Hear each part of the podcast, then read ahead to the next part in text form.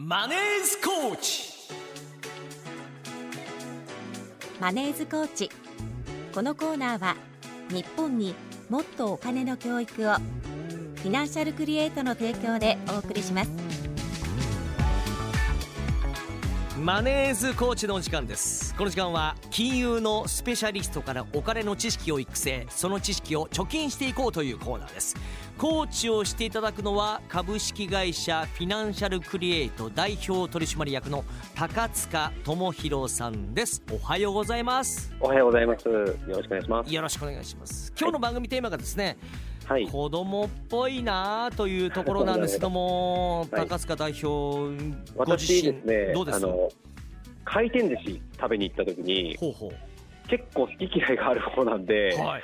食べれるものが限られてるんですよ。うんなのでもううんつくと大体エビ、イクラ、鉄火巻き、いなりぐらいしか食べれないんで、それを自分だけループしてる時に、はいはい周りがヒラメとか、うう縁側とか食べてるのを見るとうん。大人だなって思います。えー、じゃあちょっと高級なカウンターだけのお寿司屋さんとか行くことはどうなんです？かあります？なないです。ないです。た食べれないからもったいないから行かないですね。そろそろ食べれないんで、油っぽくて。じゃあ今度行きましょうよ 社長行きましょうよ。さあそんなわけで、えーはい。今日はメッセージいただいております。はい、ありがとうございます。えーラジオネーム砦のトリッキーさんからいただいています、えーネット証券を利用しています先日投信を申し込んだところ NISA を利用して購入したと思っていたのですが NISA 利用にはなっていませんでした、なるほど、はい。NISA で利用できる商品とできない商品というのがあるんでしょうかというメッセージです。はい、ありがとうございます。これ考えられる要因として2つありまして、ええまあ、1つがおっしゃってるように、まず NISA には、うん。あのまあ、非課税のその枠っていうのの中で、使える商品、使えない商品、もちろんあるんですよ。はいはい。で、投資信託って6000本近くあるって言われてますけど、うん。まあ、その中で、まあ、2000本とか、うん。結構限られたものが使えるとなってます。NISA は？そうです。NISA の中にも、はい。成長投資枠と、う またあの積み立て投資枠っていうのがあって、はい。積み立て投資枠はさらに選べるものが少ないんですね。うんうんうんなので、まあ、ご注意いただくことはまあ必要かなと、まあ、要は NISA 対象になっているかどうかとうん。いうところを、まあ、まずチェックいただく必要があるかというふうに思います。はいでまた2つ目としては、そもそも設定の時ですね、うん。あのネット証券で設定するときに、はい。まあ、銘柄選んでいただいて、うん。まあ、例えば購入ってやったときに、うん。最後に引き落とす先の口座を選択できるようになると思うんですよ。はいはい。そこで NISA 口座または特定口座みたいな選択をしていくと思うんですけどその時に NISA 口座を選択しないと、うんまあ、いわゆる NISA っていうフィルターを通さずに投資しますよってことになっちゃいますのではいはい。そこにも漏れがないかどうかはチェックいただければいいかと思います。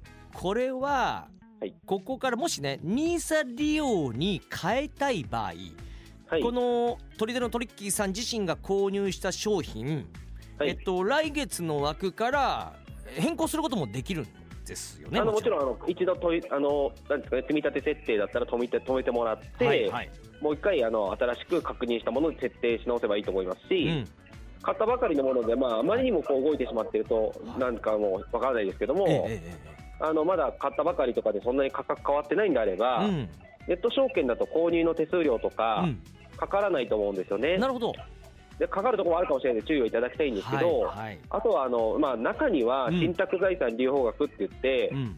売却の時売る時にもかかるものもあるのでまあ、あまりないんですが、うん。まあ、そこがななければ、まあ、売却してまたもう一回 NISA の方で買い直しておくっていうのもできると思います。うん、あのせっかく非課税の NISA がねあるので、そこを利用した方がもしかしたらね商品としてはお得だったりする場合はありますから、そうですね、まああうの株式系のファンド、投資信託を買われるんであれば、えまあ、もちろん NISA を使った方が、うん。まあ、お得にはなると思います。そうですよね。ただ、もちろんあの NISA の中でしか買えないものに、まあ、NISA でしか買えないものうん、がいいというよりは、まあ、はいその外でもいいものがある場合もゼロではないかもしれないので、そね、その場合は NISA 以外で買うっていうのも、もちろんうん。結局は中で選ぶ商品がいいもいい方がいいに決まってるので、うんうんまあ、それが非課税になりますってだけなので、うん。うんただまあ、NISA の中に結構いいものってあると思いますので、はい。まずはそこをチェックしていただく方がいいかなとは思いますね。いや。ー6000本の中の2000本だけといっても相当な数ですからねそうですね。私あのニーサはフルに活用してますので、ええ。まあ今年入ってもまた成長投資枠の方ですね。はい。フルフルで活用しようと思ってやってますのあでそうですか。まあ、全然全然あの使えるファンドありますよ、うん、はい、ちょっと僕もいろいろ他の商品ねやっと今2種類購入したんですけども。あありがとうございます。見ていきたいと思っております。うちであの担当させてもらってますから、ね、そうでございます、ありがとうございます。す。自分で選べるようになると楽しいですよね。そうですよね。そうですよね、はい、結構好みも分かれてくると思うんで。そうそうそう。その辺はもうあのあのなんですかね勉強したい方は勉強会参加いただいたりとか、はい。個別の相談いただければ、うん。まあそこでは具体的な銘柄等もレクチャーはできますので、はい。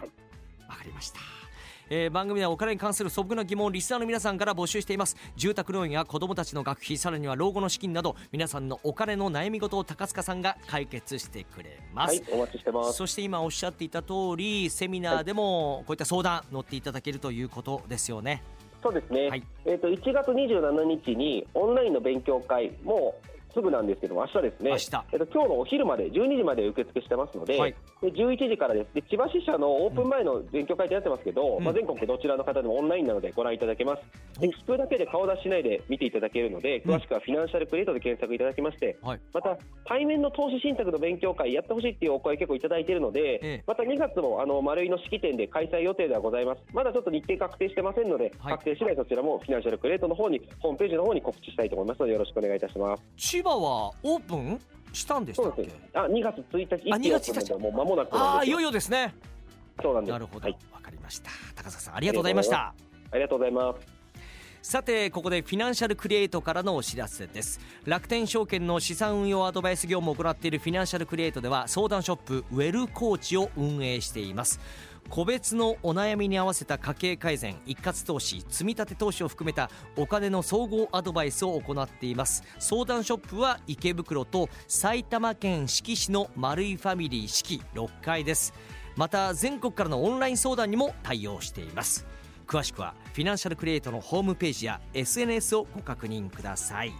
以上マネーズコーチでした。